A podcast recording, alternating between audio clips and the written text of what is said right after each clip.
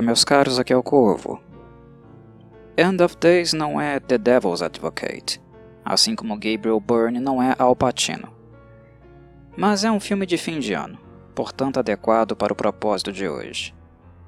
Lançado em 1999, evidentemente a Universal Pictures aproveitou o fim do milênio para capitalizar a partir de um fenômeno cultural muito comum: as incontáveis profecias do fim dos tempos.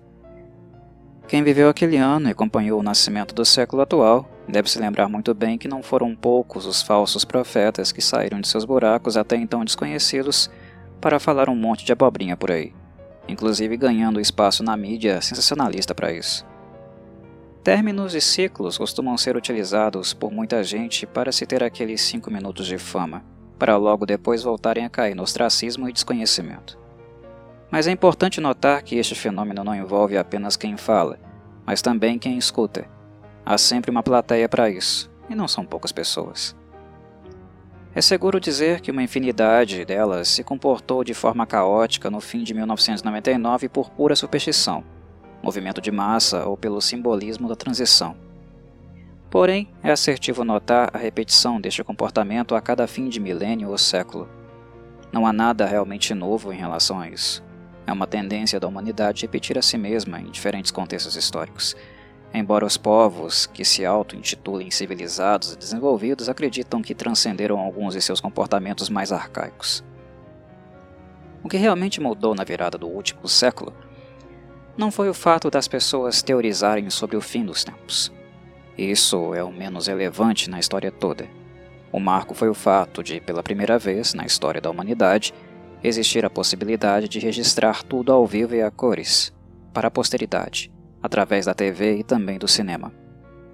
Anteriormente, isso só era possível por meio de fonte documental escrita, mas do ano de 1999 restou uma fonte animada que permitirá a nossos descendentes olharem para o passado, nos assistirem e, na melhor das possibilidades, se darem conta do quão rudimentares ainda éramos. Isso, se pensarmos de maneira positiva, porque se de fato formos realistas e fazermos o balanço das últimas duas décadas, o mais provável é que as futuras gerações assistam a matérias jornalísticas, os filmes e constatem o quanto elas ainda são parecidas conosco.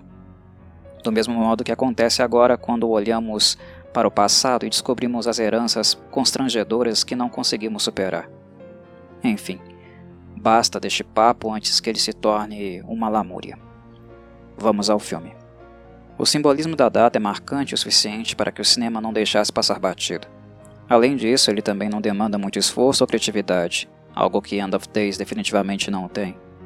É um filme simples com todos os velhos clichês, mas calibrado de maneira a conseguir usufruir do sentimento e da expectativa criada para o fim do ano. De certo modo, quando assistimos End of Days após décadas de seu lançamento, nos damos conta de, historicamente, ele ser um filme que basicamente também se despedia do formato tradicional do gênero ação da década de 80 e 90. Com o início do novo milênio, o gênero sofreu várias mudanças tanto no quesito estético quanto na concepção e os filmes de Arnold Schwarzenegger e demais atores contemporâneos a ele se transformaram em atos de nostalgia. É pela nostalgia que os revisitamos e nada mais. A tecnologia indubitavelmente substituiu a ação humana em cenas de alto risco e tornou cenas humanamente impossíveis algo concreto, retratável por meio da computação gráfica. A premissa do filme é simplória. Com tantos profetas do Armagedon, nada mais óbvio do que beber na mesma fonte que tais pessoas, não é mesmo? Isso automaticamente faria com que a massa se identificasse e quisesse assistir o filme, que por sinal não foi barato. Custou 100 milhões de dólares aproximadamente e acabou arrecadando o dobro. End of Days utiliza como conceito a profecia bíblica da ascensão de Lúcifer, convenientemente a encaixando para acontecer na virada do ano. Adiciona-se aí uma jovem mulher que terá de ser deflorada pelo anjo caído para as portas do inferno se abrirem, e Schwarzenegger explodindo tudo para tentar impedi-lo. Voilà. Aí está o filme resumidinho para vocês. Algumas coisas são dignas de nota acerca dele. Primeiro de tudo, e talvez o aspecto mais relevante, é que Schwarzenegger foi exigido um pouco mais cenicamente do que normalmente ele era em outros trabalhos. Há um lado dramático e trágico na história de seu personagem, Jericho, que demanda de Arnold algo além dos músculos.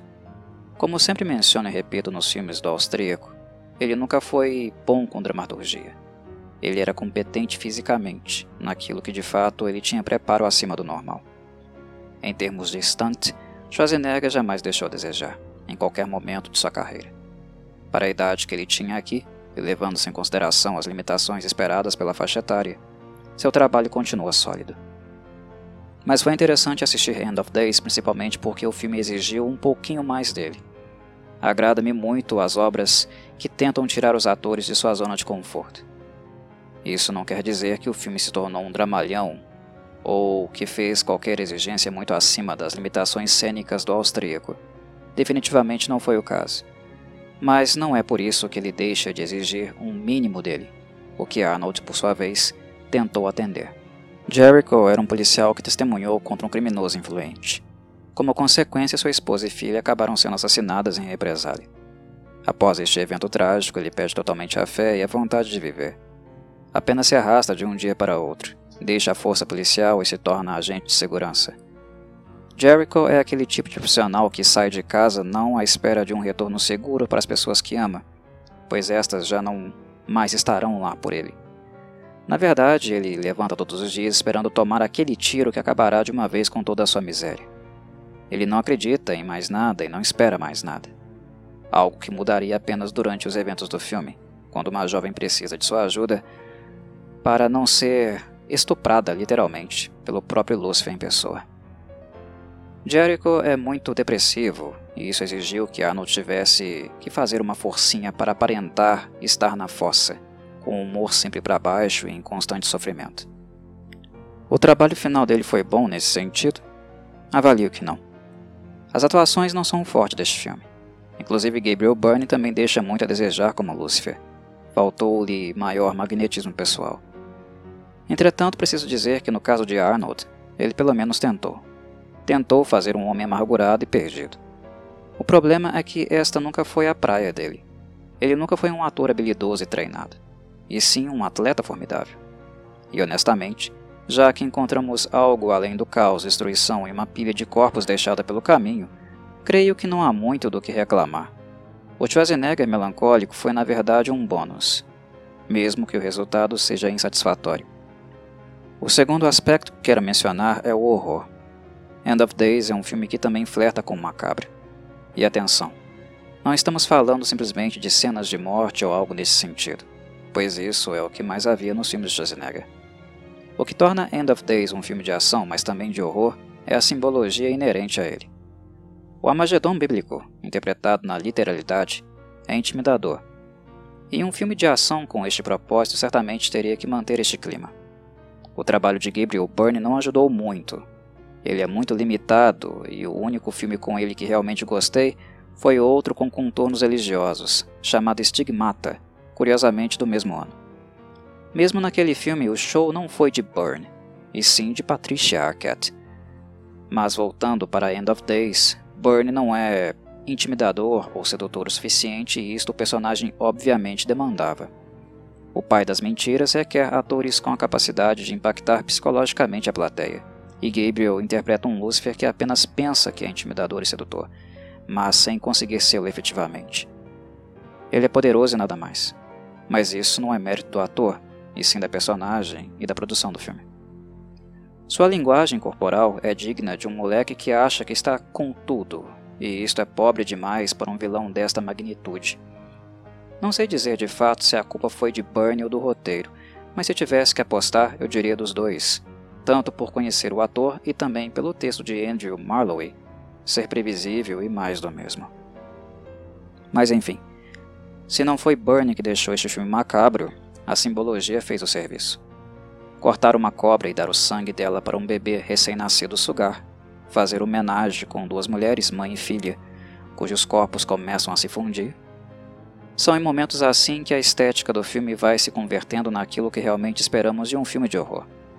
A CGI dos anos 90 era muito experimental e as formas sobrenaturais do anjo caído não são de saltar os olhos principalmente para gerações mais novas que não acompanharam a tecnologia em evolução. Ela não causa impacto, mas pequenos momentos e gestos, como o de um morador de rua encarando Christine York no metrô, e dizendo literalmente que ela seria deflorada por Satanás, ou um padre falando sem a língua, aí sim, estes são os momentos que farão diferença para quem assiste, que deixarão o sabor um pouco mais profano.